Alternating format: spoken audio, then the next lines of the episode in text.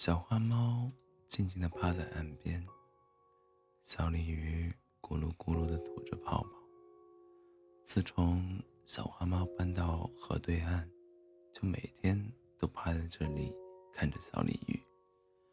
小鲤鱼有时问他：“你不会游泳，为什么总来岸边呢？”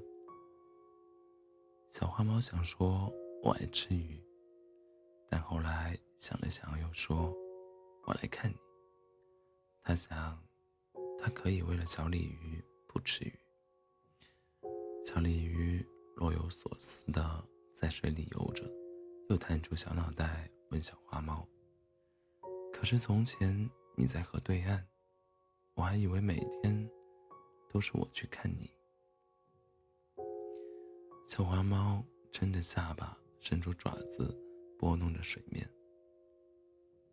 我不会游泳。所以只能等你，但每天都有很乖的等你。就算你不来，我也不会离开。小花猫想了想，又补充了一句：“小鲤鱼跃出水面，带起一片水花打在小花猫的脸上。可惜你不能下来陪我一起玩，水里。”有很多好看的石头，还有其他的小鱼。不过没关系，就算你在岸上，我还是会每天来找你。小鲤鱼想了想，又补充了一句：“可是这样不会很辛苦吗？你不能上来，我也不能下去。”小花猫说着，有些沮丧。小鲤鱼看了看它，摆摆尾巴，又走了。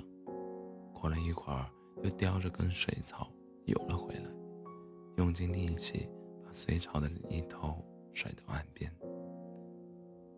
你看，这样我们就连在一起了。小鲤鱼开心地摇摇尾巴。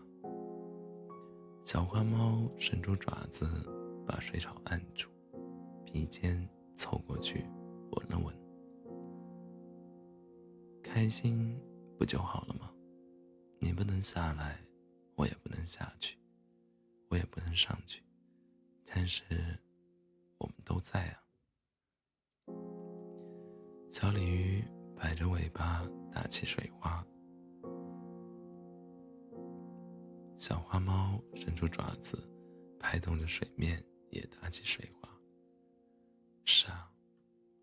在